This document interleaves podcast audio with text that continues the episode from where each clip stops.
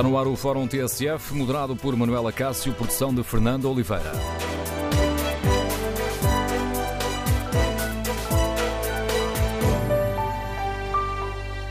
Bom dia, no Fórum TSF de hoje olhamos as presidenciais brasileiras e queremos ouvir a sua opinião.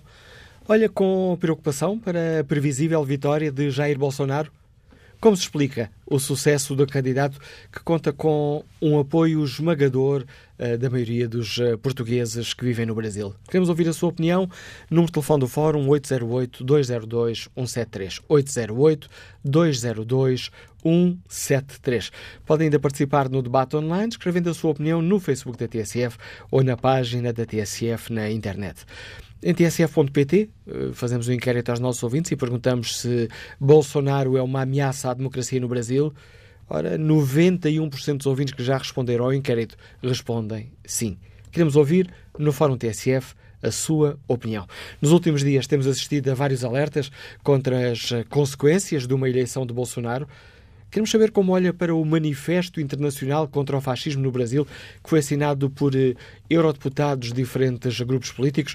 Um manifesto que é assinado, entre outros, por eh, nomes como Francisco Assis, Carlos Zorrinho, Marisa Matias ou João Ferreira. Queremos ouvir a sua opinião. Como olha para este manifesto contra o fascismo no Brasil? A eleição de Bolsonaro é uma ameaça à democracia brasileira? Número de telefone do Fórum 808-202-173. 808-202-173. Queremos ouvir a sua opinião. A seis dias, a seis dias das eleições, as eh, sondagens apontam para uma vitória clara de Jair eh, Bolsonaro. As sondagens colocam no rondar os 60%. Eh, Ontem, as ruas encheram-se com manifestantes dos dois lados da barricada, mas os apoiantes de Bolsonaro fizeram uma demonstração de força em 260 cidades de 15 dos 26 estados do Brasil. O repórter Ricardo Oliveira Duarte, um dos enviados da TSF ao Brasil, acompanhou as manifestações em São Paulo uma viagem que começa pela manifestação a favor de Bolsonaro. De bicicleta, de trotinete, skate ou patins, a andar, a passear ou a correr. Ao domingo, as pessoas ocupam o lugar dos carros na Avenida Paulista. E há música, música em todos os lados. Há vendedores ambulantes com cerveja, sumos e águas, outros com chocolates ou pipocas e ainda quem venda t-shirts. Camisas, como se diz aqui, do Brasil ou pretas com uma figura estilizada de Jair com um escrito branco Bolsonaro presidente. Há pessoas a distribuir autocolantes de apoio ao candidato do PSL, o Partido Social Liberal, com o número 17, o dele, e há vários caminhões grandes a começarem a posicionar-se na avenida. Há quem não goste disso. Domingo é dia do povo aqui na Paulista. E nessa rua aqui é criança e cachorro. Ana Mascaro, professora reformada, veio, como sempre, passear com o cão para a Rua Pamplona, uma transversal à Avenida Paulista. E foi lá que ficou estacionado um dos caminhões, um trio elétrico de apoio a Bolsonaro, tapando boa parte da entrada. Incomodando-a logo a ela, que está tão desiludida com a política. O Brasil virou um circo. Nós, os palhaços desse circo. Por quê? já se sabe o que vai acontecer. Para que essa briga na internet, famílias brigando por causa de Bolsonaro, por causa de Haddad, quem entrar vai ser a mesma merda. O incómodo de Ana encontra eco uns metros à frente num dos passeios da Paulista. Karine está sentada num banco atrás da mesa onde expõe o artesanato que faz e insatisfeita. Os domingos aqui são maravilhosos para vendas, mas hoje, como vai ter a manifestação do Bolsonaro, fica péssimo. Sente que as pessoas ficam com algum receio? Só vem para cá o pessoal do Bolsonaro, né? É muito raro vir turistas ou pessoal que realmente gosta da arte aqui né, no dia de hoje. Então hoje fica ruim por causa disso. Então é, é péssimo para a gente o dia de hoje, péssimo para os artesãos aqui. E estas eleições, este momento do país, como é que olha para tudo isto? Olha, sinceramente, eu voto em nenhum dos dois que tá, porque para mim tanto o Haddad quanto o Bolsonaro não presta. Então, como tá todo mundo fazendo aí manifestação, vamos votar no Bolsonaro e outros fazendo campanha, vamos votar no Haddad, eu acho isso uma patifaria, porque todos nós brasileiros sabemos que os dois não valem nada.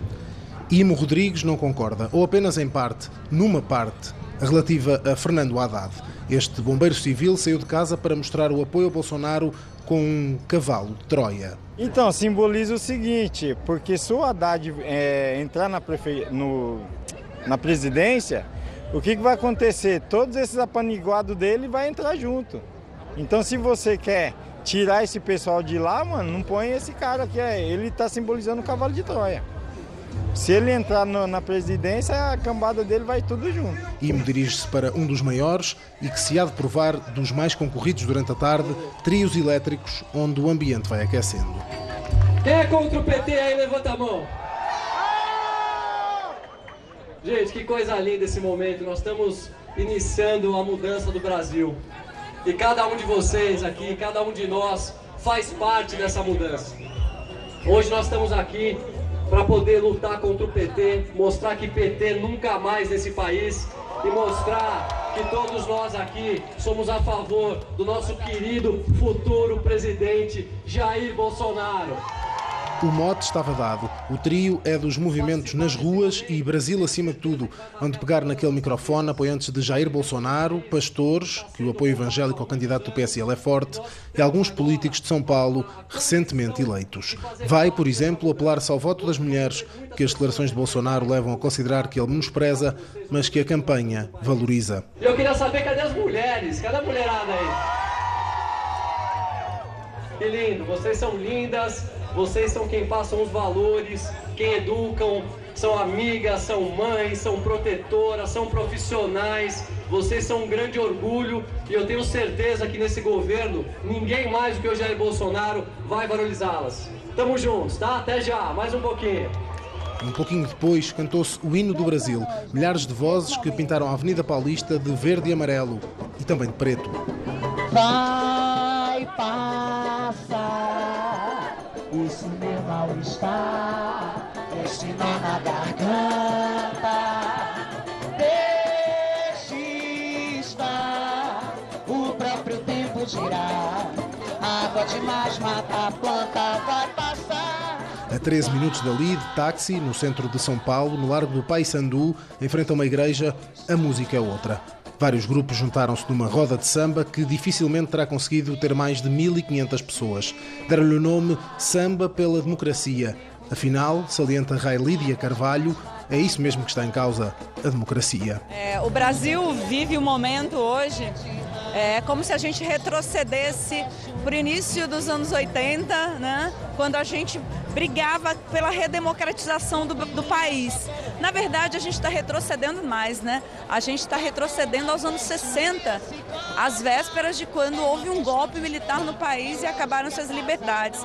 E essa iniciativa dos sambistas de várias regiões de São Paulo é uma maneira da gente protestar contra um candidato à presidência da República que defende a tortura, que, que é contra as minorias, contra as políticas públicas que atendem a população brasileira e que foram grandes conquistas que o brasileiro teve nos últimos anos. O momento alto, a maior agitação de gente e telemóveis a fotografar e filmar foi quando chegou ao Largo Paissandu Eduardo Suplicy, Fundador do PT, senador durante 24 anos, o economista perdeu a eleição para o Senado nestas eleições, no primeiro turno, a primeira volta. A TSF confessou que foi uma surpresa essa derrota. Foi. Eu esperava ter sido eleito, mas eu não desisti da luta. Ela vai continuar, a luta continua pelos ideais que nós defendemos e mostrou-se otimista quanto a uma possível reviravolta e vitória de Fernando Haddad com o apoio de toda a esquerda. Eu acho que isso até domingo que vem vai acontecer com certeza. E daí eu espero que haverá a vitória. Minutos antes de falar para a rádio, Eduardo Suplicy entrou para a roda de samba, chamado pela organização, e cantou.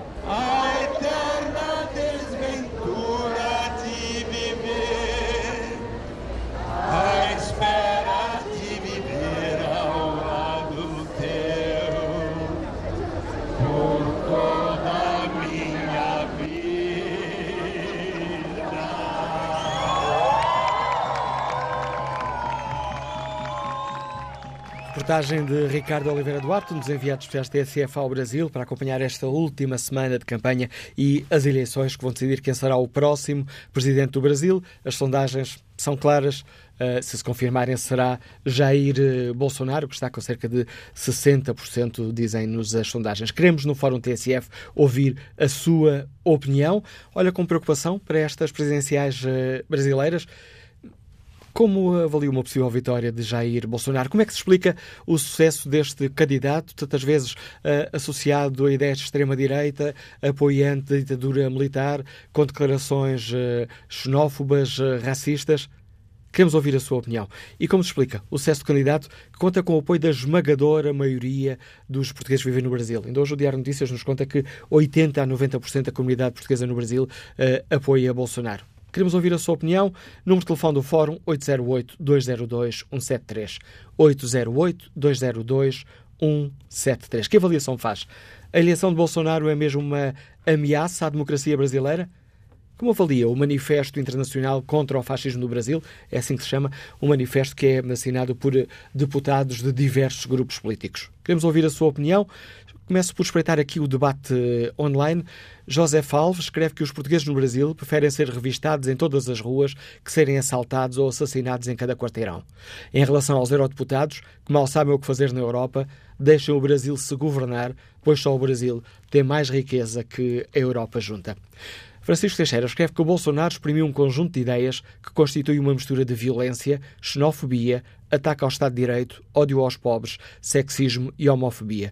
Isto é mais do que uma ameaça à democracia, é uma ameaça à paz e à segurança mundiais. E acrescenta Francisco Teixeira que milhões de brasileiros o tenham escolhido quer dizer que a democracia está cada vez mais vulnerável e que a sua defesa, através da lei, da educação, da contenção política internacional, pelas mais diversas formas, é cada vez mais urgente. Que o bolsonarismo fascista esteja a progredir para a vasta comunidade portuguesa no Brasil é um perigo para Portugal. E conclui este ouvinte, Francisco Teixeira, neste comentário que deixa uh, online. O perigo, bem entendido, não são os brasileiros, mas as ideias bolsonaristas que vêm com eles, a que é preciso dar combate com determinação contra o fascismo, não pode haver complacências nem relativizações. Vamos à análise com o uh, Leonido uh, Paulo Ferreira, subdiretor do Diário Notícias, especialista em assuntos internacionais. Bom dia, Leonido, bem-vindo ao Fórum dia. TSF. Surpreende de alguma forma que Bolsonaro esteja a consolidar a vantagem à medida que nos aproximamos das eleições?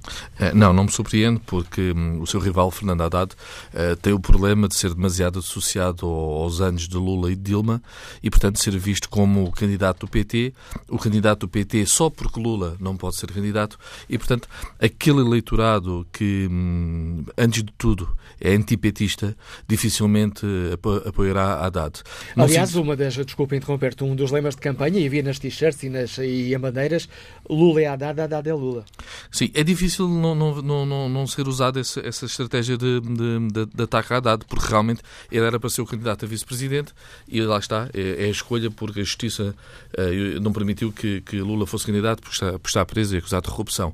E, portanto, Haddad, eh, passando à segunda volta, e isso é evidente que ele passaria à segunda volta porque era o PT, apesar de tudo, ter uma bolsa de votos muito forte, Haddad seria o pior dos candidatos para conseguir uh, mobilizar contra, contra Bolsonaro. Bolsonaro, pelo contrário, é o homem que beneficiou do antipetismo, ou seja, também não houve ninguém no campo anti-Lula anti, anti que fosse capaz de mobilizar tanto esse sentimento dos brasileiros como, como Bolsonaro. E de repente temos esta, esta fractura total um, entre dois campos em que me parece que muitos votarão em Bolsonaro por convicção, outros votarão Bolsonaro porque antes Bolsonaro do que qualquer figura do PT, e do lado da Haddad também temos pessoas que irão certamente votar votar não em Haddad, mas anti-Bolsonaro. Mas nas contas finais, dá os tais 60 e 40 que as sondagens nos dizem, não é? Hoje o teu jornal Diário Notícias conta-nos que os portugueses, 80 a 90% dos eh, portugueses estará ao lado de Bolsonaro, isto segundo a avaliação que é feita um, eh, por eh, os dirigentes de casas de Portugal no Brasil e por outros líderes comunitários. E um dos, um, um dos dirigentes da comunidade portuguesa que é ouvido pelo Diário Notícias é o uh, presidente da Casa de Portugal em São Paulo, que diz que os portugueses acreditam que o Bolsonaro vai pôr ordem no galinheiro. Aqui morrem assassinadas 66 mil pessoas por ano, as leis são moles, é necessária uma faxina. Este argumento pode ser eh, o que explica o grande apoio a Bolsonaro? Bem, a questão da segurança é um dos grandes uh, pontos fortes de, de, Bolsonaro, ou seja, é questionável se ele vai conseguir resolver ou não, mas neste momento é um dos pontos fortes da, da sua campanha. Eu estive no, no, no Rio de Janeiro o, o ano passado um, e visitei o Real Gabinete Português de Leitura, que é um dos pontos de orgulho da comunidade portuguesa no Brasil, um, porque um, fizeram ali um expoente cultural uh, que mostra que a comunidade migrante portuguesa não é só uh, trabalhar para ganhar dinheiro, é mais do que isso, mas a verdade é que, falando com os portugueses do, do, do Rio de Janeiro, eu estou aqui a falar do Rio de Janeiro, mas é muito significativo em termos da comunidade portuguesa, a questão da, da, da, da segurança é uma questão prioritária para as pessoas. Uh, quem visita o Rio de Janeiro, quem vai a Copacabana, é impressionante porque podemos olhar para a calçada portuguesa, mas depois vemos que a calçada portuguesa perde sempre um metro para um gradeamento antes da porta do prédio. Isto é impressionante porque significa que não há ninguém que não pense em, em, em proteger-se. O, o, João Almeida Moreira, que é o nosso correspondente da TSF uh, uh, em São Paulo, fez uma crónica no Diário Notícias há alguns dias sobre a experiência de viver no Brasil. E uma das coisas que ele diz é, independentemente do salário que uma pessoa tem, uh, há questões complicadas como garantir saúde e educação para os filhos em qualidade, uma coisa que em Portugal nós damos mais ou menos por adquirido, e depois há a questão da segurança. Ninguém se pode atrever, tendo alguns meios, a não viver num prédio com segurança 24 horas por dia.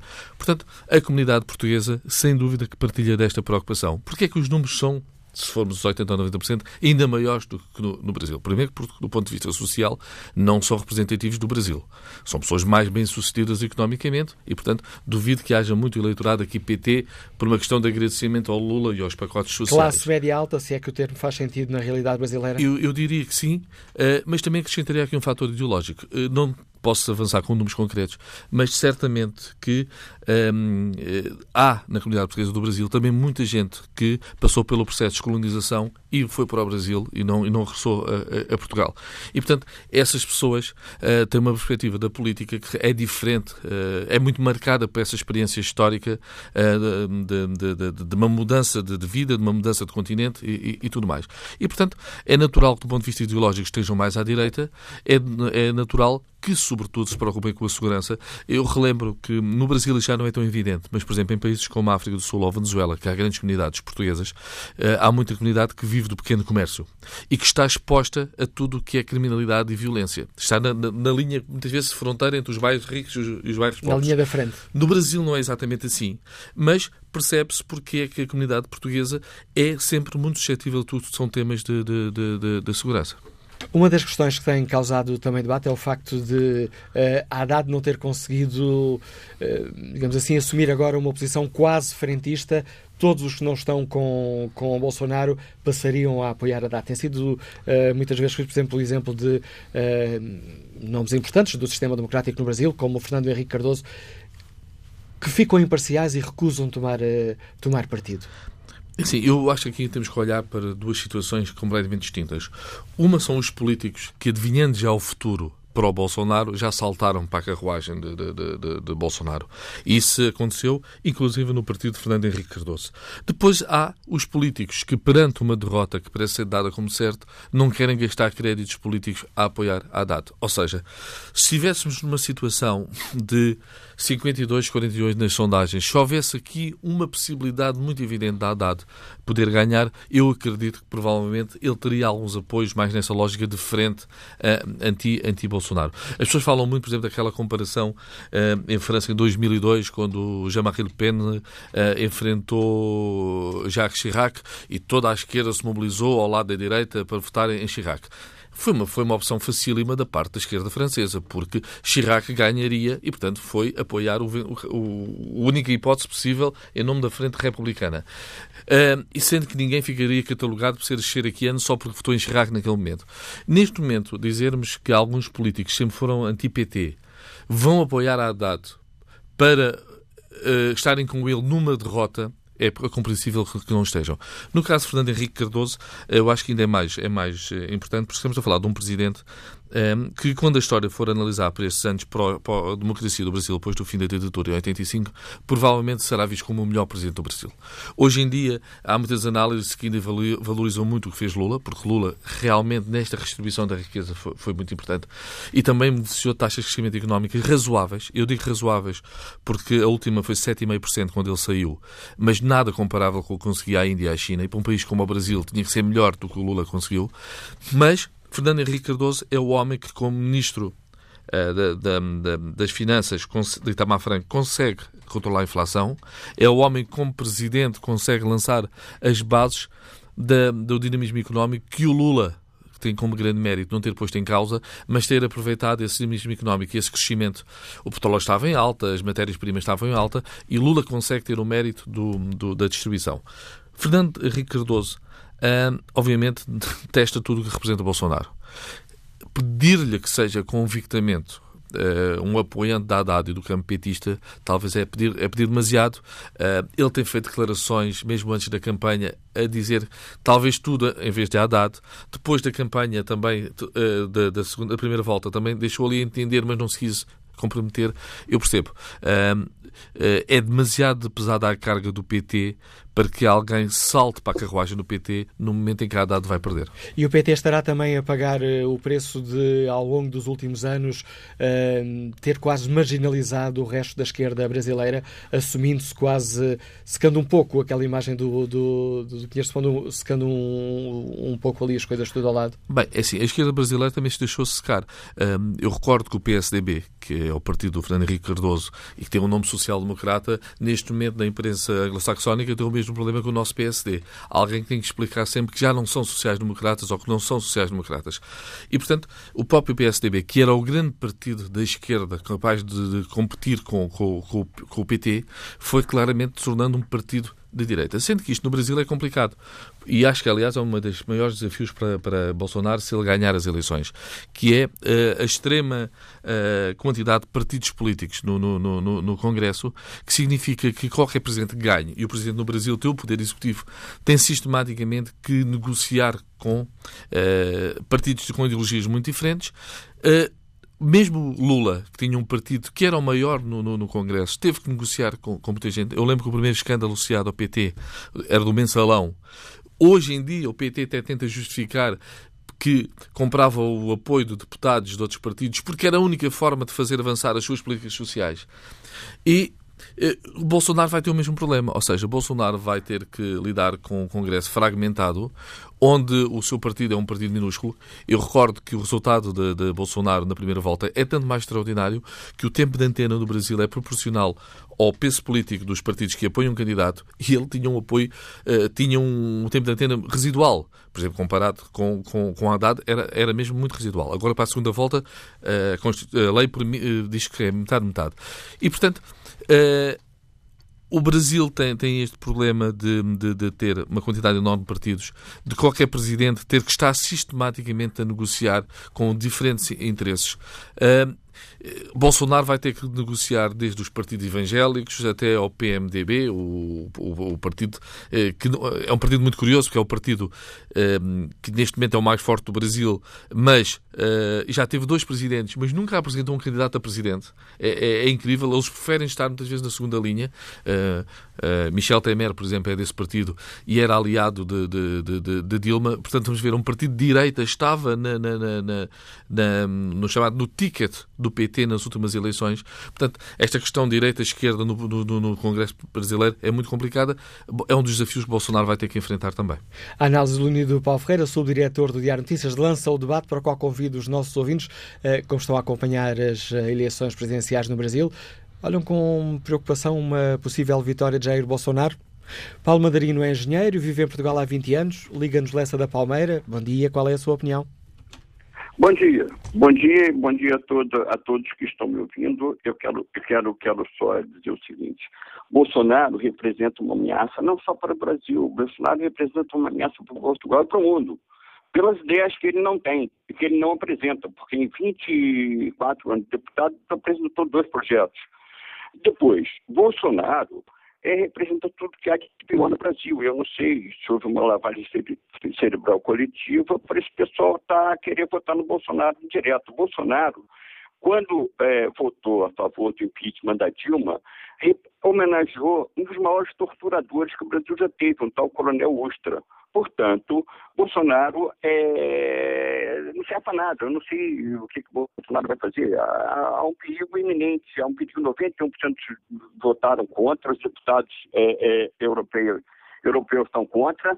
É, portanto, é, eu tenho a minha mulher médica, foi brutalmente torturada, vergonhosamente torturada na época da ditadura. Portanto, é, eu tenho uma, uma, uma, um receio muito grande de voltarmos à ditadura militar. E vamos voltar, porque o coronel Mourão, que é coronel, que é, o general Mourão, perdão, não vai ficar é, recebendo ordens de um capitão. Portanto, é, portanto, quem vai mandar no Brasil, esteja certo disso, é o general Mourão, não é o Bolsonaro.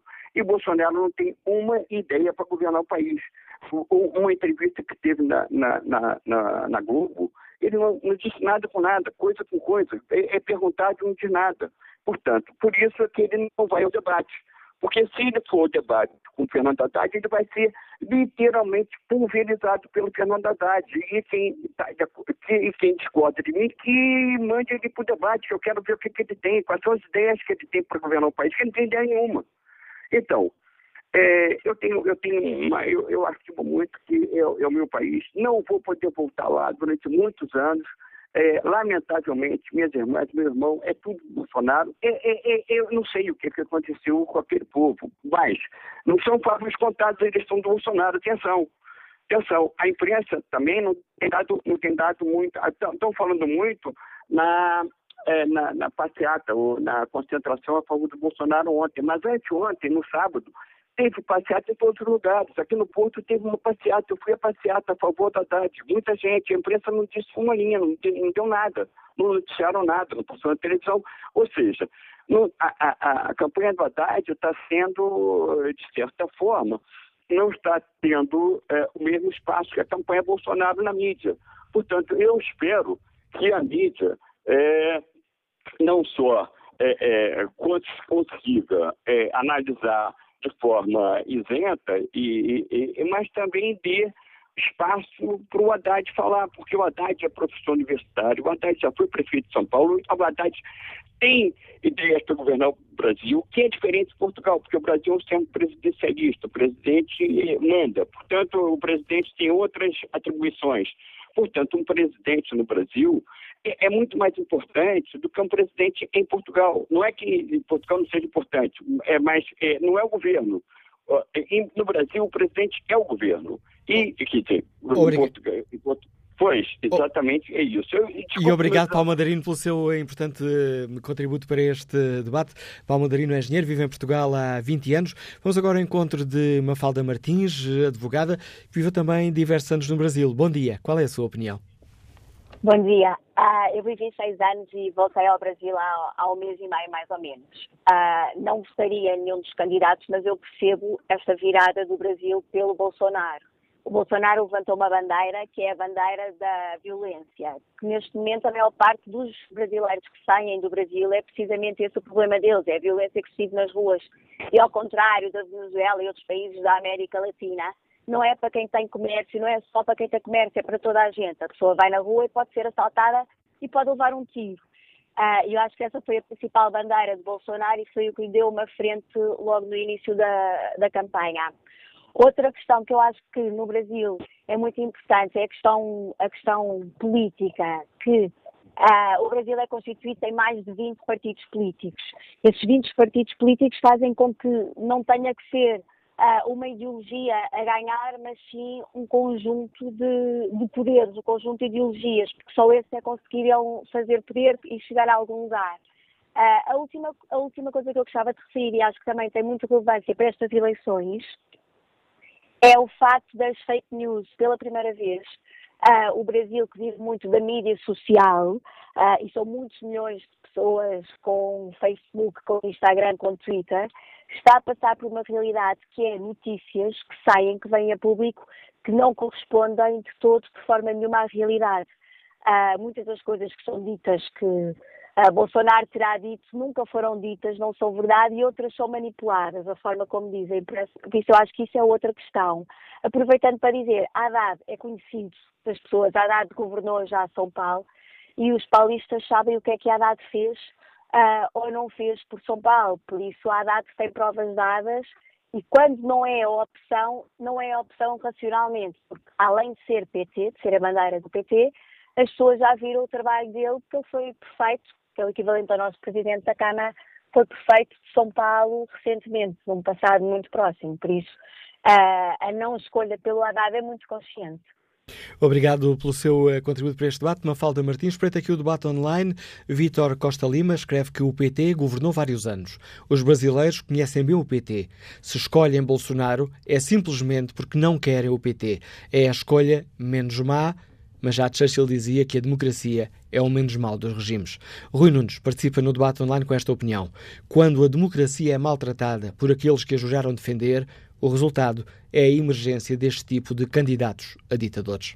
Próximo convidado do Fórum TSF, o eurodeputado português Francisco Assis, eurodeputado do Partido Socialista, um dos uh, subscritores do Manifesto Internacional contra o Fascismo no Brasil, que há pouco mais de uma semana escreveu um artigo de opinião no Jornal Público intitulado um canalha à porta do Planalto. Bom dia, Francisco Assis. O Bom que é que o leva a tomar a assumir uma posição tão dura neste, neste caso? O que me levou a escrever esse artigo foi o conhecimento da personalidade do candidato uh, Bolsonaro. Eh, e eu tive o primeiro contacto, contacto em termos de televisão com, com, com, com Bolsonaro, no momento em que se estava a votar o impeachment da presidente, então presidente Dilma Rousseff no, no, no Congresso eh, brasileiro, na Câmara dos Deputados do Brasil. E nessa altura, Bolsonaro era um deputado.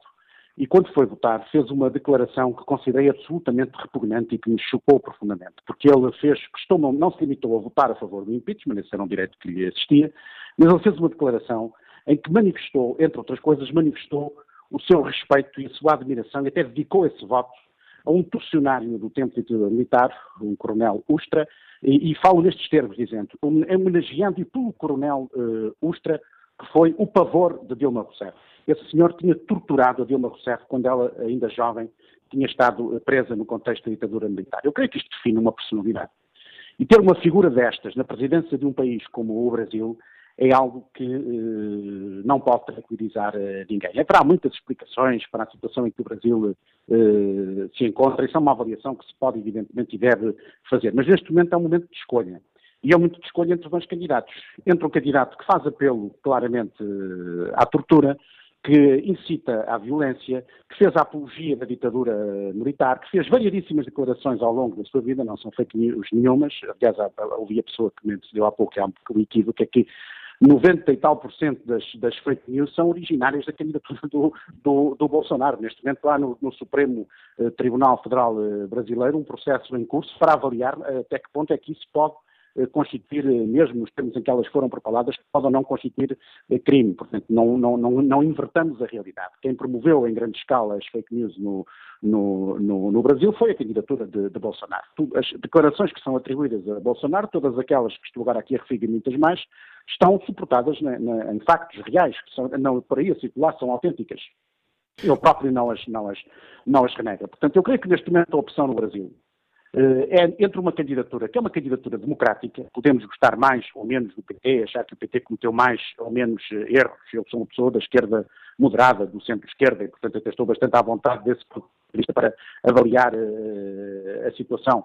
O PT poderá ter cometido erros, com certeza que cometeu, eh, como todos os partidos cometeram. A corrupção não começou com, com, com o PT no Brasil. Uh, os problemas do o PT deu um contributo importantíssimo para melhorar as condições de vida de milhões e milhões eh, de brasileiros. Não foi o único a fazê-lo. Fernando Henrique Cardoso já tinha iniciado esse uh, processo, mas digo eu, por mais erros que o PT tenha cometido, neste momento tem um candidato, Fernando Haddad, que é um homem digno, é um professor da Universidade de São Paulo, é um homem respeitado, é um homem sério, é um homem preparado para o exercício das funções presidenciais, é um democrata que toda a vida lutou por uma democracia no, no Brasil e do outro lado temos um candidato com estas características proto-fascistas, eh, características de alguém que verdadeiramente revela uma grande incapacidade de conviver com as regras mais elementares da vida democrática. E foi por o isso Francisco... que eu escrevi esse, esse, artigo. Já agora, o Francisco Assis eh, foi um dos eurodeputados eh, portugueses, um, tal como Marisa Matias ou João Ferreira, por exemplo, Sim. o seu colega, Carlos, colega do, do PS, Carlos Jorrinho, um, era um manifesto internacional contra o fascismo no Brasil. Receia mesmo que possamos ter um regime Não, fascista no Brasil? Há vários manifestos neste momento no, no, no Parlamento Europeu, há um manifesto do grupo a que eu pertenço, o Grupo Socialista, há um manifesto mais geral que eu subscrevia, que também subscreveu eh, com o Eurodeputado Marisa Matias e outros Eurodeputados de outros países. Depois há um manifesto que é mais subscrito por outros deputados, portanto há vários manifestos em curso.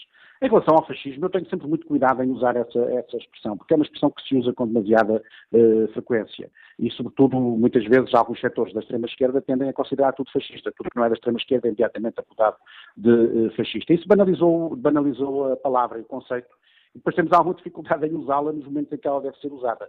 Eu digo que é um risco real, e eu acho que no Bolsonaro há todos os elementos proto-fascistas.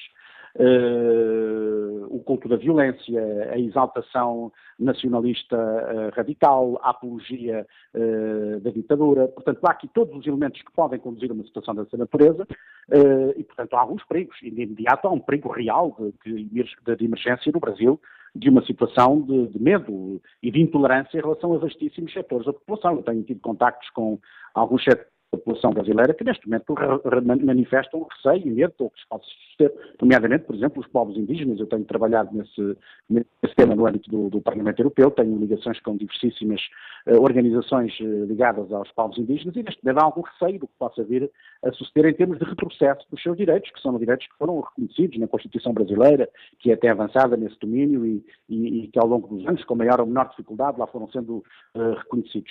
Eu creio que há um perigo real no Brasil, porque o candidato Bolsonaro não pode inspirar confiança nenhuma, tendo em consideração todo o seu discurso. O discurso de Bolsonaro é muito pior que o discurso de Trump, não tem comparação uh, possível. Nós, o Trump tem as, as, características que tem, que já são muito negativas, mas este é muito, muito pior. Aliás, a própria Marine Le Pen, que é um dos expoentes máximos da extrema-direita uh, europeia, já teve o cuidado ela própria de se distanciar do candidato Bolsonaro, considerando que ele ainda é mais extremista do que ela. Portanto, não estamos aqui a falar de nada que, que, que, seja para levar a brincar. Nós temos que começar a levar a sério os discursos destas pessoas. É evidente que uh, isto não significa, e também é outro erro que às vezes as pessoas cometem-se, dizer quando nós estamos a atacar o Bolsonaro, que estamos a atacar todas as pessoas que apoiam uh, o Bolsonaro. Não é assim, as pessoas votam quem muito bem é, entendem. Uh, agora, o que, não, o que têm que ter consciência é que, eh, eh, e sobretudo nós que estamos mais longe e temos talvez maior frieza analítica, eh, ter consciência que apoiar um candidato desta natureza significa apoiar alguém que faz elogio de tudo isto, da tortura, da ditadura,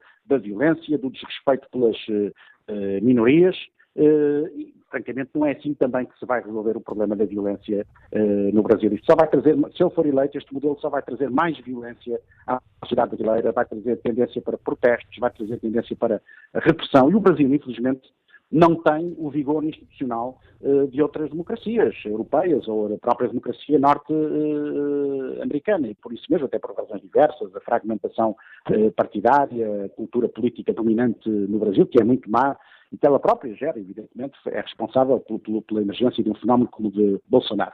Mas eu diria que, independentemente das razões que podem explicar este fenómeno, e elas devem evidentemente ser estudadas e compreendidas, neste momento o momento é um momento de disputa política. E no momento de disputa política, a opção é entre um candidato que garante o respeito pelos princípios democráticos fundamentais e que é um homem sério e civilizado, como seria Fernando Haddad, um homem com estas uh, características que eu considero que alguém que fez o que ele fez na, no momento da votação de, do impeachment da Dilma Rousseff é um canalha. No Brasil ou em qualquer parte do mundo, só um canalha é que vai, no momento em que está a promover o, impeachment de uma, de, uma, de uma figura política, de uma Presidente da República, fazer elogio do homem que a tinha torturado 30 anos antes. Não vejo outro, outra classificação. As, que me venham, à mentira são piores uh, do que esta. Ora, o Brasil ter uma figura destas, com, estes, com este grau de indignidade moral, à sua frente é qualquer coisa que vai apoucar o próprio Brasil no quadro internacional. Sr. Deputado Francisco Assis, agradeço a participação neste Fórum TSF. Aqui mais dados para a reflexão, para o qual convido os nossos ouvintes. O número de telefone do Fórum é o 808-202-173,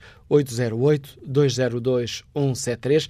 Queremos saber como está a olhar para as eleições brasileiras, se vê com preocupação a previsível vitória de Jair eh, Bolsonaro.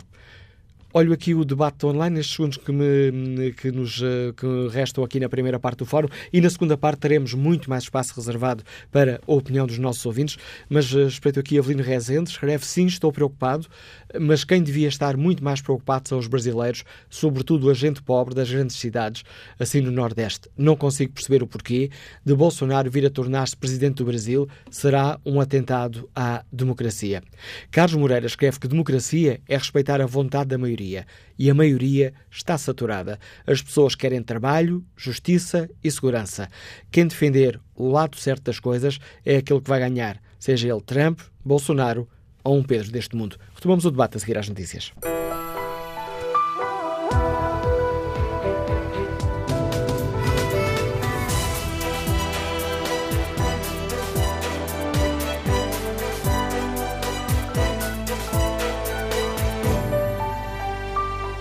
No Fórum TSF de hoje voltamos a olhar as presidenciais eh, no Brasil. A seis dias eh, das eleições, sondagens apontam para a vitória de Jair Bolsonaro. Queremos saber como é que os nossos ouvintes estão a acompanhar estas eleições, se olham ou não com preocupação uma previsível vitória de eh, Bolsonaro e se consideram que esta eleição de Bolsonaro é uma ameaça à democracia brasileira. Como é que olham para aquele, para os manifestos, diversos manifestos assinados no Parlamento Europeu, um deles intitula-se Manifesto Internacional contra o Fascismo no Brasil, um manifesto contra a possível eleição de Jair Bolsonaro. Queremos ouvir a opinião dos nossos ouvintes. Vamos até Faro para escutar o contributo de Nuno Silva, que é formador. Bom dia, Nuno Silva. Olá, bom dia, Manuela Cássio, muito obrigado por esta oportunidade, a todos do auditório. Um, eu uh, sou um cidadão português, obviamente não vou poder votar, não é pressuposto que vote no, no Brasil, mas obviamente encaro este debate com a maior das importâncias. Eu não gosto de extremismos, uh, nem dos da direita, nem dos da esquerda. E, e o que me leva aqui a, olhar para estas eleições do Brasil é um, uma lição política que eu aprendi há, aqui há alguns anos, uh, devido a alguma hipocrisia, talvez, da, da adolescência naquela altura, e que me serviu de lição para toda a vida e que eu creio que eh, é uma lição que eu acho que deve ser partilhada a partir da minha pessoa para uma reflexão mais generalizada sobre como é que nós podemos combater o populismo, mas não chamando nomes às pessoas. Eh, eh, há uns tempos atrás, há uns bons, valentes anos, quando pertencia a um partido político, como nós perdíamos sempre as eleições lá na Terra, eu tinha sempre esta, esta, esta necessidade de justificar que eu era o único que estava certo e provavelmente a maior parte das pessoas que não votavam no partido que eu defendia estavam sempre erradas. E isso é, é um erro, um erro que aprendi, obviamente, com os anos, com a, com a maturidade dos anos, mas que eu acho que estou a ver cometer aqui nestas eleições brasileiras. Porquê? Porque, obviamente, eu não gosto do extremismo do Bolsonaro, mas também não gosto do extremismo do Haddad. E tudo nós estamos a olhar para o fascismo e os perigos do fascismo, que são reais e são atuais neste século XXI, mas estamos a classificar as pessoas, 60% dos votantes brasileiros, previsivelmente, como um conjunto de fascistas, de idiotas e de pessoas que não sabem aquilo que vão fazer da vida. Ora, isto é exatamente voltar atrás quase naquele meu erro político que tive a oportunidade de aprender há 60% das pessoas que vão confiar naquele candidato. Uh, e há 60% de pessoas que têm toda a legitimidade para o fazer. Eu posso não concordar com as ideias do Bolsonaro, eu não concordo, acho-as perigosas, mas também acho perigoso o tratamento, não só destas pessoas, dos manifestos, dessa, de, de alguma também de, de, como é que a imprensa está a tratar das eleições do Brasil, colocando o Bolsonaro como um extremista de direita, mas não olhando para um Haddad também como um extremista de esquerda. E isto, ao tornarmos o, o populismo, as pessoas defendem o populismo como os coitadinhos, só tem um preço. E é aqui que eu quero chegar. É que nós não estamos a combatê-los eficazmente, nós apenas estamos a dar argumentos para que eles, nas suas ideias populistas, continuem a prosperar. E este tratamento que cabe a todos nós, não chamar burros nem menos inteligentes a todos os outros que não têm as nossas ideias, está assim confrontá-los com as ideias da democracia. Isso é que deve ser. Eu apelava à comunicação social, também à portuguesa, para se chama, entre aspas, extremista a um, também tem que se chamar extremista a outro e não situar apenas um no patamar e o outro do patamar, que são exatamente iguais, porque se nós ouvirmos as ideias, um defende o extremismo de Trump, o outro defende o extremismo da Venezuela. Portanto, aqui estaríamos todos iguais. Era só este rapaz, esta reflexão que eu gostaria de fazer e muito obrigado por esta oportunidade. Obrigado, Nuno Silva. Vamos agora escutar eh, a opinião do empresário Walter Montalvão, que nos liga de Lisboa. Bom dia. Olá, bom dia. Olha, muito obrigado pela oportunidade. Uh, eu vou tentar ser o mais curto possível, mas dizer o seguinte: uh, quem não viveu no Brasil só pode teorizar de acordo com as suas convicções políticas. E as de esquerda são uma religião. Já agora, deixe-me. O, Walter Motavão viveu vários anos no Brasil. Eu só vivi 32 anos no Brasil, em oito cidades, estive à frente de Câmara de Comércio Portuguesa no Brasil e eh, sou até hoje diretor de várias entidades e associações associativas comerciais. Portanto, uh, tenho uma percepção um pouco diferente daquela, daquelas pessoas aqui em Portugal que ficam teorizando uh, em cima das suas convicções políticas uh, e, como tal, as esquerdas são realmente uma religião e elas dificilmente aceitam perceber qualquer realidade que não lhes seja conveniente.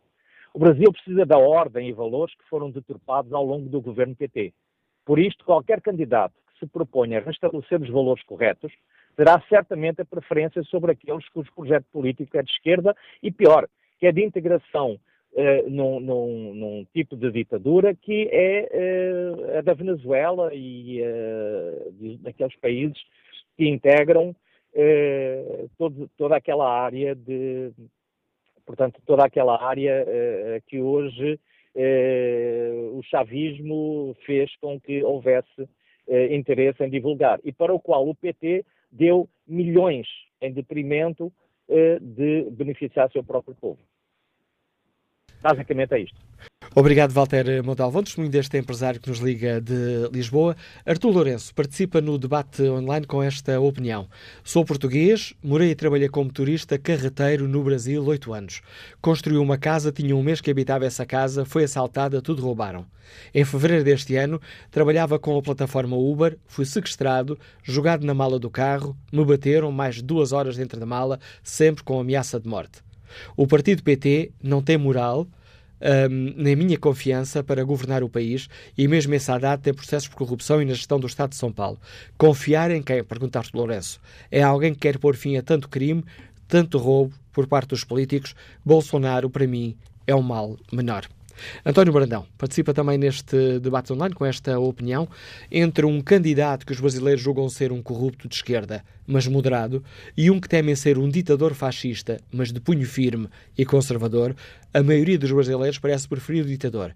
É a democracia um sistema capaz de plantar as sementes do seu próprio fim. Esperemos que não, conclui António Brandão neste comentário que deixa um, online. Queremos ouvir a opinião dos nossos ouvintes, já voltaremos a tomar esse contacto. Vamos agora um, escutar a análise do professor Carlos Gaspar, é, integra a direção do Instituto Português de Relações Internacionais.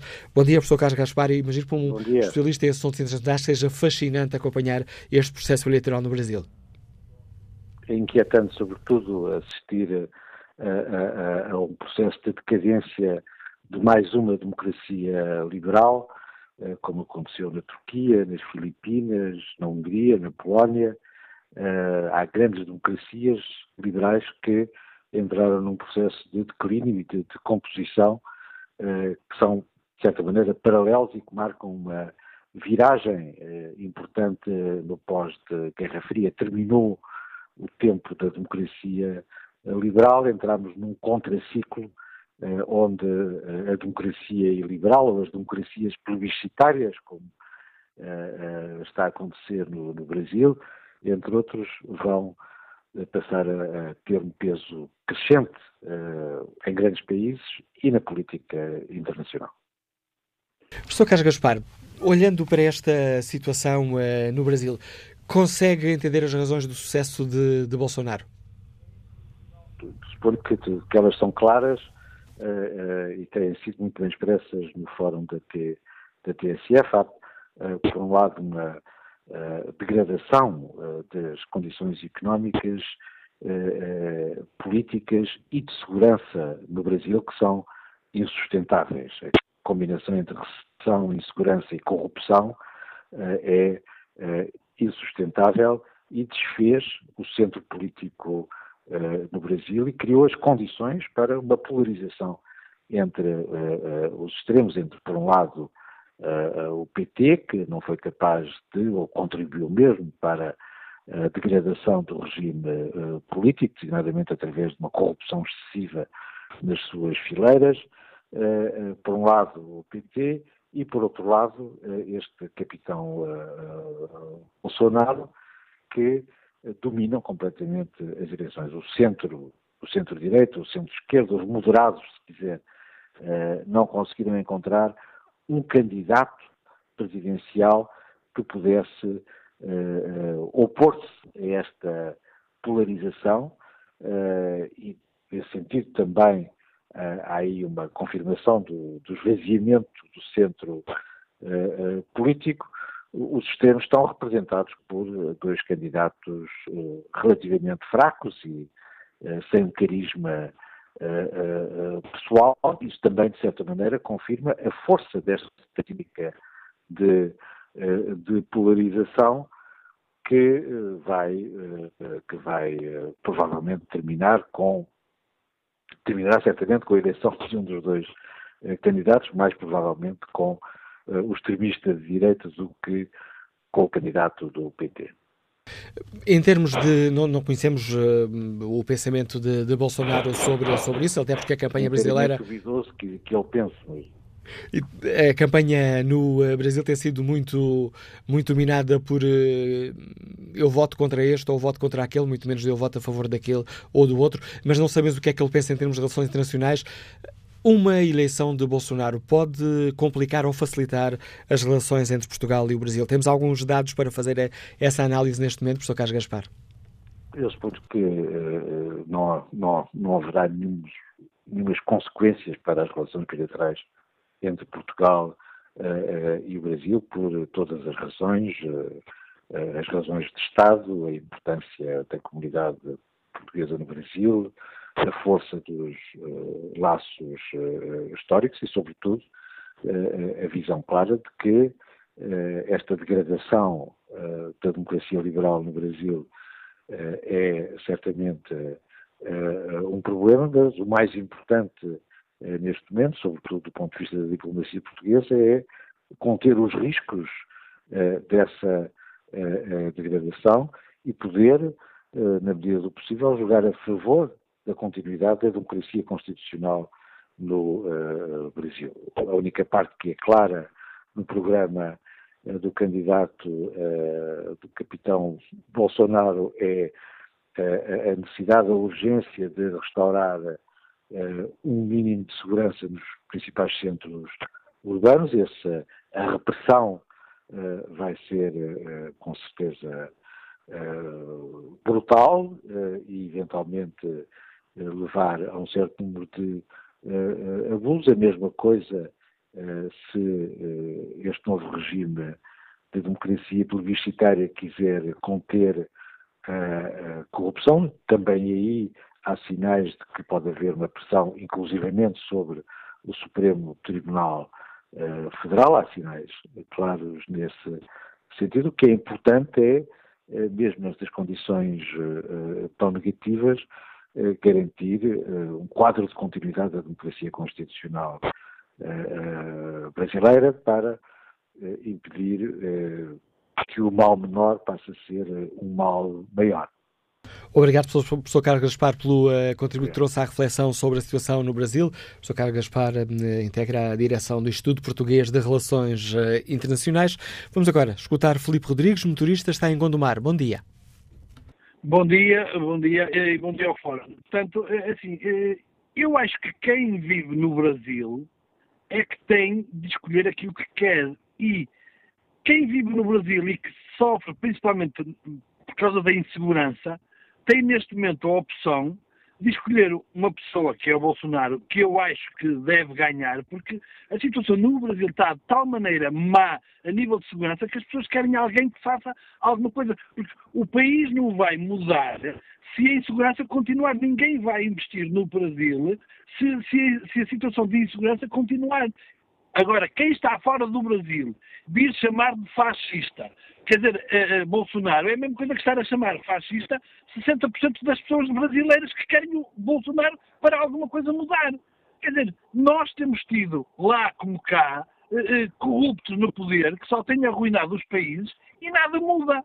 Quer dizer, o Bolsonaro pode não ser perfeito, mas uma coisa que eu admiro nele, e sou português, não sou eu que vou ter que viver com aquilo que ele fizer a seguir, é que ele diz aquilo que pensa. Eu posso não concordar com tudo o que ele diz, mas respeito a opção dele. Agora, a democracia parece que é. A democracia existe quando a outra pessoa diz aquilo que eu também penso. Se disser alguma coisa contrária, é fascista, é, é, quer dizer, não, quer dizer, quem tem que fazer a opção são os brasileiros. E eu penso que a opção Bolsonaro é o que eles precisam, porque não podemos estar a falar dos direitos dos criminosos quando ninguém fala dos direitos das 60 mil pessoas que morreram no Brasil no ano passado. Quer dizer, quem é que defende essas pessoas que foram mortas? Quer dizer, essas pessoas não tinham direitos? Quer dizer, eh, eh, o Bolsonaro, se ganhar, e eu espero que sim, vai fazer uma luta contra o crime. Porque quem é criminoso tem que saber que se, se cometer um crime terá que pagar por ele. Agora, protegerem os criminosos e as vítimas é que, é, quer dizer, é que se lixam para não dizer outra coisa? Não, isso não é democracia. Agora, respeitem a opção que o povo brasileiro vai fazer. Todas as eleições vão ser eleições democráticas. Se os brasileiros optarem que querem Bolsonaro, que querem Bolsonaro, é porque eles sabem que vivem lá eles é que sofrem, eles sabem que está no momento de alguma coisa ser feita.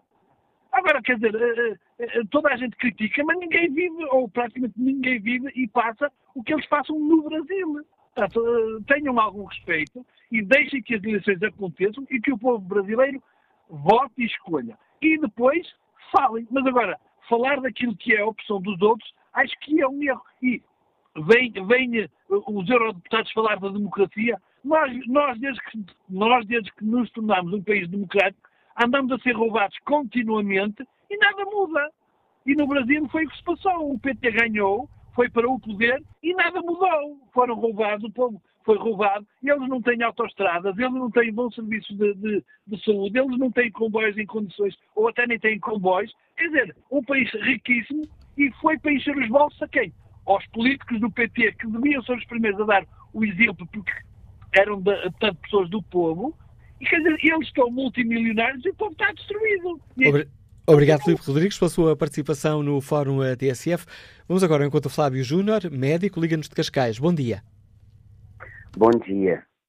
Uh, eu assisto sempre ao Fórum do TSF, sempre que possível, não é? Nesse momento, por acaso, eu estava vindo para o consultório e, e vi no carro que era o assunto era esse. Eu vivo já há 30 anos em Portugal, mas sou brasileiro, uso brasileiro uh, e, e, assisto com alguma perplexidade uh, algumas opiniões de pessoas que estão completamente dissociadas da realidade do Brasil, que não é meu caso, embora viva em Portugal há 30 anos.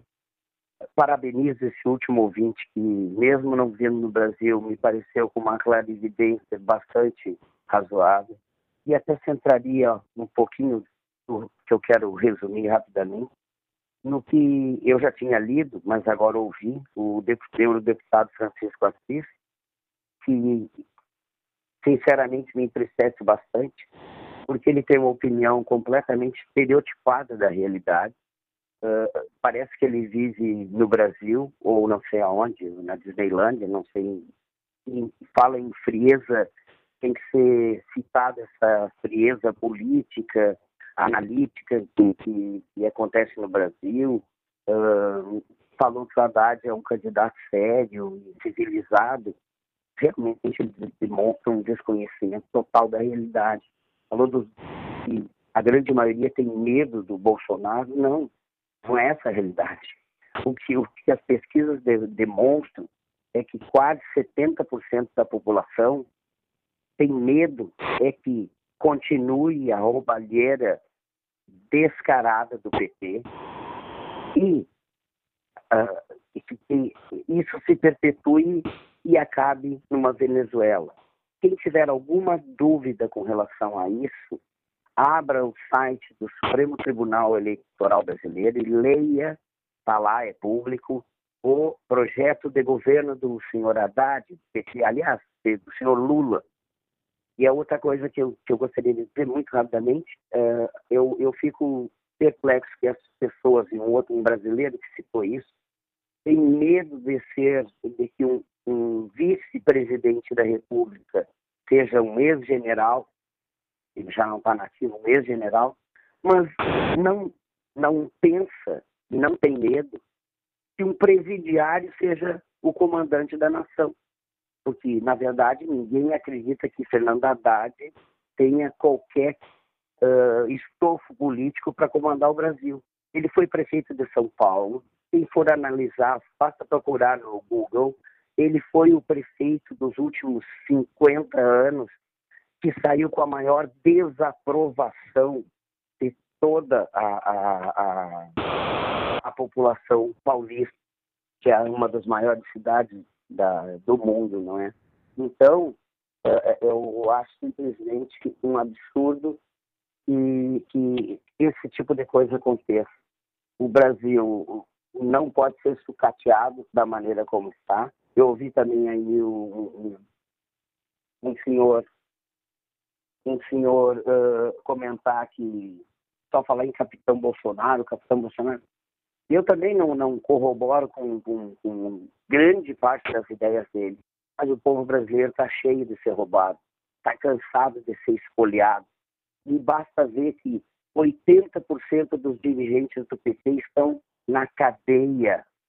Ah, essa é a realidade. Estão na cadeia, não é por acaso. Eu, como aí, como português, eu diria: eu não tenho político de estimação, muito menos ladrão. Pode ser de que partido for. O lugar de ladrão é na cadeia. De estimação eu tenho cachorrinho, gato, um peixinho ou alguma coisa assim. Agora, quem tem político de estimação e defende esses bandidos, esses criminosos que quase acabaram com a Petrobras, a quarta maior empresa petrolífera do planeta, tem que ir para a cadeia. Agradeço também o seu contributo. Diga, diga. Não, saibam dessas coisas. O Foro de São Paulo foi agraciado lá com Lula há, há 20 anos atrás, há 10 anos atrás, aquilo foi, é patrocinado pelas Farc. Quer dizer, querem tornar o Brasil uma república uh, de narcotraficantes, lá sei o quê, ou no mínimo, no mínimo, uma Venezuela. Que, aliás, o senhor Haddad, uh, no seu próprio site oficial, uh, tem como um país civilizado e democrático. A opinião e o alerta que nos deixa Flávio Júnior, médico que nos liga de Cascais. Como é que o empresário Filipe Santos, que está em Lisboa, analisou desta polémica? Bom dia.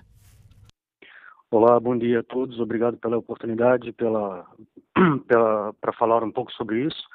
É, a respeito de tudo que tem sido dito é, e até um pouco em coro com últimos, os últimos dois é, depoimentos, é, tem se falado muito da, de fascismo de uma forma muito muito é, é, popularizada, é, mas a realidade é que o Brasil ele só teve uma ideia de fascismo mesmo lá na década de 30, na época ali de Getúlio Vargas, que era adepto da ideia de fascismo junto com Mussolini, que a Europa vivenciou isso muito muito fortemente durante a Primeira e Segunda Guerra. A grande questão é a seguinte, que fascismo no Brasil é uma coisa realmente que não existe e nos últimos 50, 40 anos o que só temos tido são partidos de esquerda, essencialmente de esquerda. Falou-se aí também no, no, nosso nesse painel, falou-se do nosso ex-presidente Fernando Henrique Cardoso. Ele foi, ele teve contribuições muito significativas no país, não posso negar. Ele é, foi o responsável, ele quem assina o plano real, que deu uma certa estabilidade para a moeda, mas existem diversos registros, e aí a, internet é o, o celeiro de informações, para quem quiser buscar, é aberto. Existem diversos registros de senhor Fernando Henrique Cardoso e senhor Lula juntos em prol de, dos mesmos ideais. Então, quer dizer, mesmo Foro de São Paulo, que agora o, o, o senhor que acabou de de contribuir no fórum comentou, ambos têm participação. Então, quer dizer, é algo que falar que o senhor Fernando Henrique Cardoso é um exemplo de antipetismo é meio que uma falácia. Precisa se entender um bocado da história para evitar repeti-la.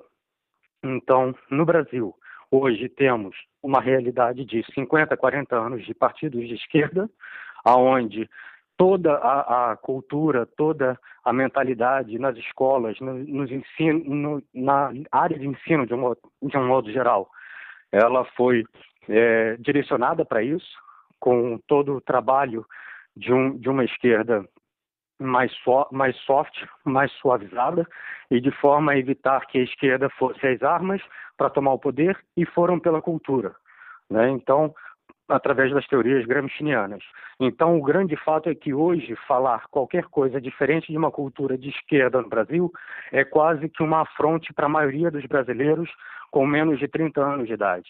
A grande questão é que se vai atrás, e vai atrás das fontes históricas de fato, e identifica-se aonde é o ponto de, inflexão, é, é, difícil identificar exatamente uma data específica. Então, hoje, Jair Bolsonaro, ele representa não uma extrema-direita, que também não é verdade, e muito menos um fascismo. Isso não existe. O Jair Bolsonaro, ele representa um, um, um, um conservadorismo em termos das suas convicções morais e civis, é, um certo liberalismo do ponto de vista político-econômico, afinal de contas, o economista, né, que ele é, bota como responsável por toda a parte política, da, da, de toda a sua política econômica, é justamente Paulo Guedes, um, um, um ex-banqueiro e de linha extrema é, liberal, né, é, é, filho de Boston, né, como dizem, e do ponto de vista militarismo, eu acho que o fato dele ter sido um ex, um, ele é um oficial do exército, capitão na reserva, e ter por um acaso um, um vice-presidente general é apenas algo que salienta um bocado mais a questão da ordem, da, de seguir regras e de ter algo bastante democrático. Não existe instituição mais democrática na face terrestre do que uma força armada onde negros, brancos, índios, mestiços, mulatos, todos são, é, é, são é, é, propostos as mesmas, as mesmas, os mesmos desafios e são avançados, avançam aqueles que têm o maior, é, o maior, maior desempenho. Então, falar que Bolsonaro vai trazer fascismo é falácia. Falar que vai, vai trazer uma ditadura militar, falácia também.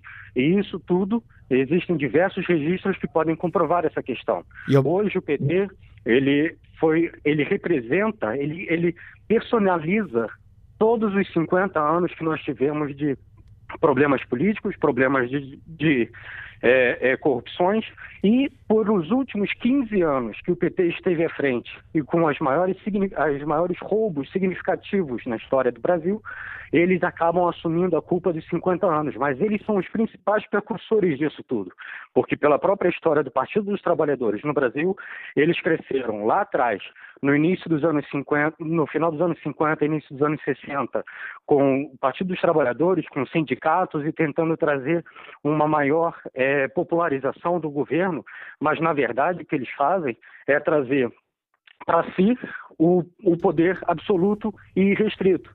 Então, quando falo lá no início que Fernando Henrique Cardoso e Lula eles estão direcionados para o mesmo lado, é porque, na verdade, a gente está falando da teoria das tesouras, né? Da, da, da, ideia de que eu vou ser um pouco mais de esquerda, eu vou fingir, e o outro diz, eu vou fazer, vou fingir ser seu opositor, mas, na verdade, estamos falando da mesma coisa. E, eu... e essencialmente é isso que o Brasil tem vivido.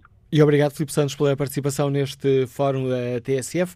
Volto a espreitar aqui o debate online. Fernando Rei escreve: aqui a questão que se coloca é apenas uma: o que quer o povo brasileiro? Democracia ou ditadura?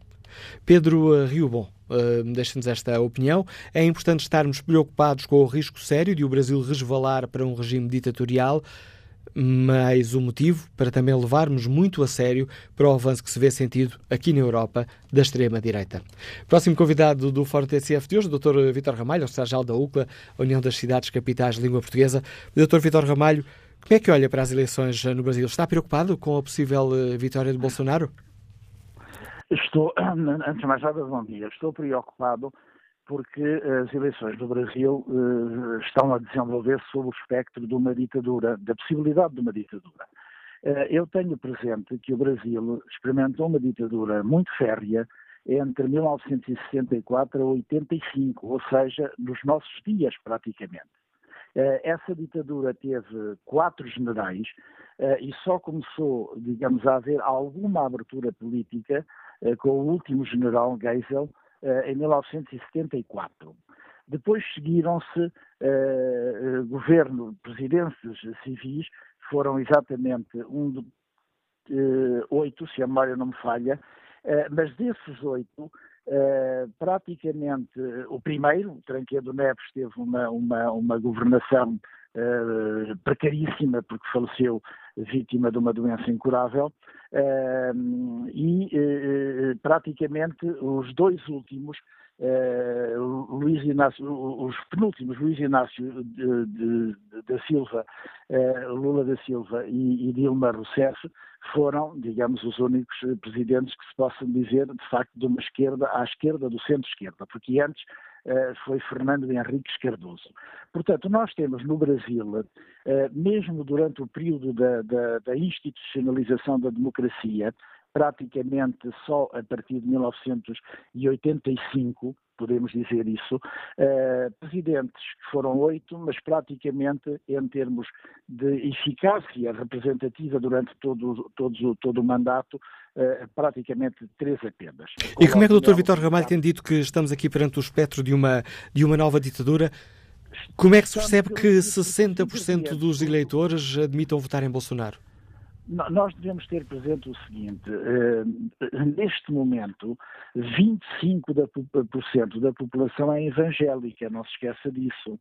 Uh, e o peso da representação evangélica, inclusivamente no poder político no Brasil, é muito forte já. Eu quero recordar, inclusivamente, a própria presidência da principal cidade, da mais populosa, das mais populosas, que é o Rio de Janeiro, é dirigido por um homem assumidamente evangélico. E, portanto, o peso dos evangélicos é de cerca de 25% da população. Por outro lado, houve aqui um fenómeno de tipo completamente novo quanto à extensão, que foi a luta travada da candidatura foi feita num, num terreno muitíssimo difícil as regras de comunicação de massa e a radicalização dos grupos de apoio a Bolsonaro, como sabe, eh, sobretudo no, no, WhatsApp, eh, proliferaram com uma progressão verdadeiramente impressionante, apelando ao, ao autoritarismo e à desinformação em escala nunca antes vista. Eh, é preciso nós termos presente que os avanços eh, tecnológicos neste domínio da informação eh, está visível eh, face à desregulação total que existe a esse nível, e a imprensa aqui tem um papel relevantíssimo, está a fazer caminhar não para o aprofundamento da democracia, mas pelo contrário. Aliás, a história da evolução tecnológica na informação eh, dá disso exemplos verdadeiramente impressionantes. E o que perpassa, digamos, nesta, neste autoritarismo e nesta desinformação em escala antes nunca vista, com mentiras que são desenvolvidas, sob o título Brasil Seguro, Brasil Livre, leva exatamente pela consciencialização de que o Brasil está inseguro, a que haja, digamos, uma personalidade que não se lhe conhece rastro em termos de intervenção uh, quando foi eleito há 40 anos para, para, para a Câmara dos Representantes, Bolsonaro, e que tinha apenas mais três uh, companheiros do partido a que pertencia, quando neste momento há uma mudança completa e radical e não se conhece, inclusivamente, intervenções que não sejam, eh, que sejam intervenções sustentáveis sobre o, o, rumo de marcha que o Brasil vai seguir na democracia. Pelo contrário. E, portanto, estes ingredientes, com a situação que o Brasil teve no passado mais recente, é completamente falso que a esquerda tenha governado o Brasil nos últimos 50 anos. Isso, isso não, não, não, não, não obedece ao mínimo de uma análise séria. Bom, por outro lado, a esquerda, a dita esquerda, está completamente dividida e, portanto, isso possibilitou, dividida por várias razões, não vale a pena aqui estar a desenvolver. Só houve dois partidos que, apo que apoiaram o Haddad, que foi o, o, o Partido Sol, que é um partido de esquerda, uh, e também o partido de Ciro Gomes, que é o PDT. Ambos apoiaram. O primeiro teve como candidato uh, um, o mais jovem candidato a Presidente da República, que foi o Boulos, é um homem de 36 anos. Portanto, também é relativamente falso dizer-se que a juventude está toda com Bolsonaro. Uh, e, por outro lado, há aqui um fenómeno que uh, é importante ser sublinhado. Uh, o resultado das eleições de, do primeiro turno, como dizem no Brasil, conduziu a que no Nordeste brasileiro, ou seja, de gente pobre, uh, todos, os, todos os estados deste Nordeste brasileiro votaram à esquerda, ou seja, ou no Ciro Gomes ou no, no, no PT. Quando digo Ciro Gomes, uh, centro-esquerda. Uh, tudo aquilo que tem a ver com a presença maciça de latifundiários, agrolatifundiários no centro-oeste, sobretudo em Mato Grosso, e não só, e também no, no, no sul, foram, foram os candidatos e, sobretudo, Bolsonaro a vencer. O que quer dizer que o Brasil tem, neste momento, também um espectro de uma divisão clara ao nível eleitoral entre ricos e pobres. Isto é uma realidade.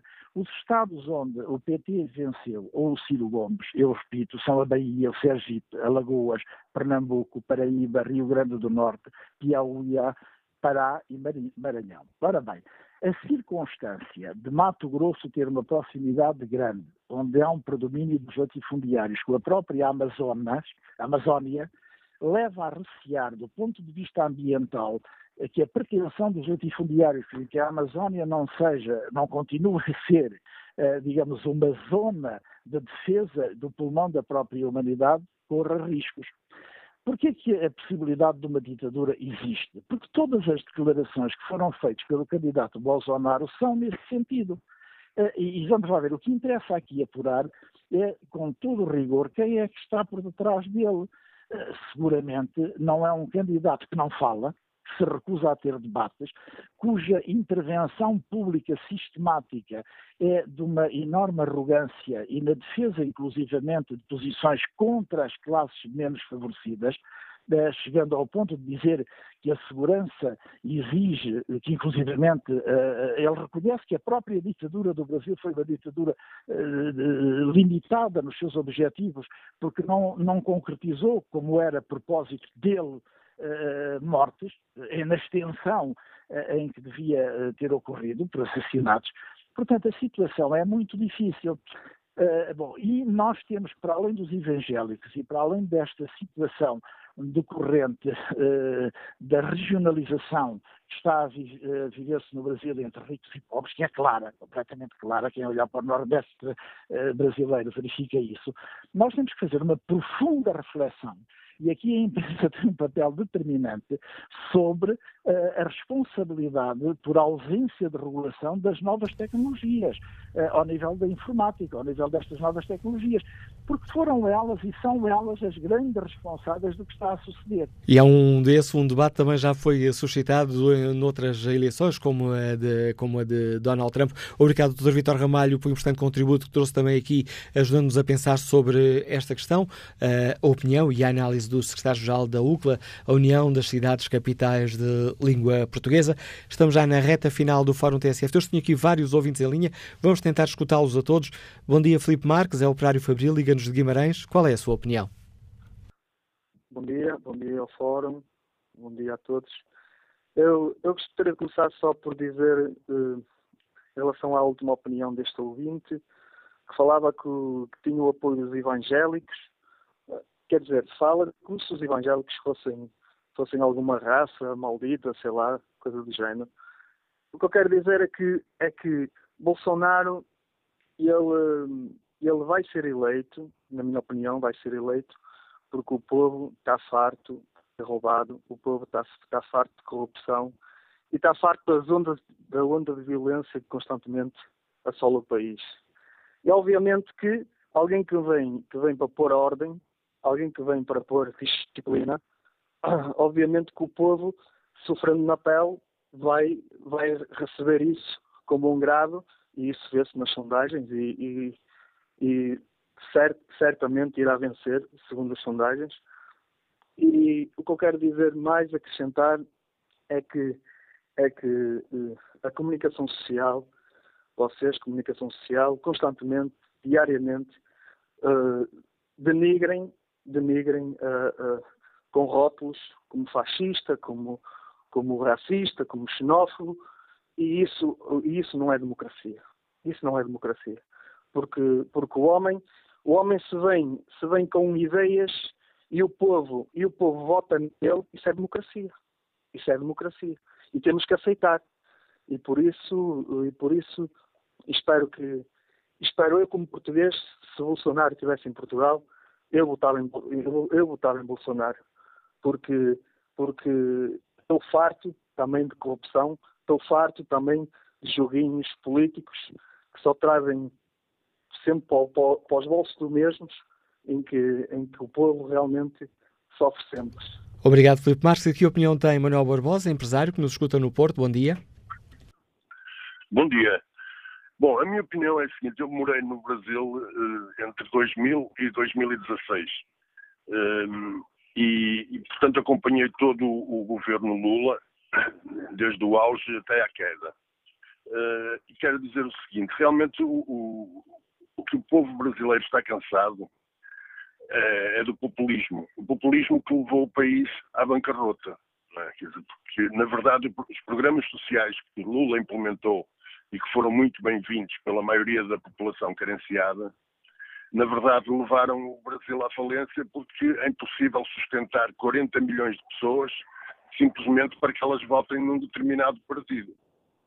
E isso, quer dizer, não há orçamento, não há dinheiro que consiga segurar. Uma hora o dinheiro acaba e vão ter que se buscar dinheiro onde ele não existe, vai ter que se manipular contas e daí surgiu o impeachment eh, de Dilma, não é? Porque realmente o Brasil não tem dinheiro para continuar a pagar um programa de compra de votos.